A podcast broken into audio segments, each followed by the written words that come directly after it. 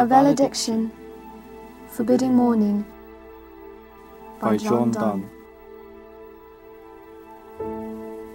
As virtuous men pass mildly away and whisper to their souls to go, whilst some of their sad friends do say, The breath goes now, and some say, No.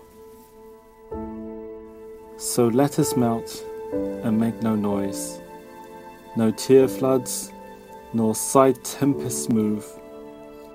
Twere profanation of our joys to tell the laity our love. Move of the earth brings harms and fears. Men reckon what it did and meant.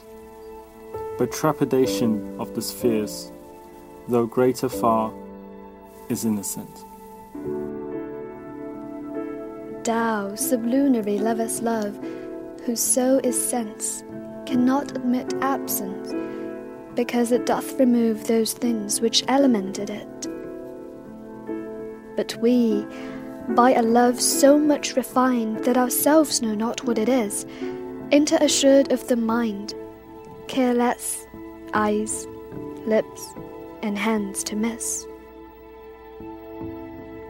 Our two souls, therefore, which are one, though I must go, endure not yet a breach, but an expansion, like gold to airy thinness beat. If they be two, they are two so as stiff twin compasses are two. Thy soul, the fixed foot, makes no show to move, but doth, if the other do. And though it in the centre sit, yet when the other far doth roam, it leans and hearkens after it, and grows erect as that comes home. Such will thou be to me, who must like the other foot obliquely run. Thy firmness makes my circle just, and makes me end where I begun.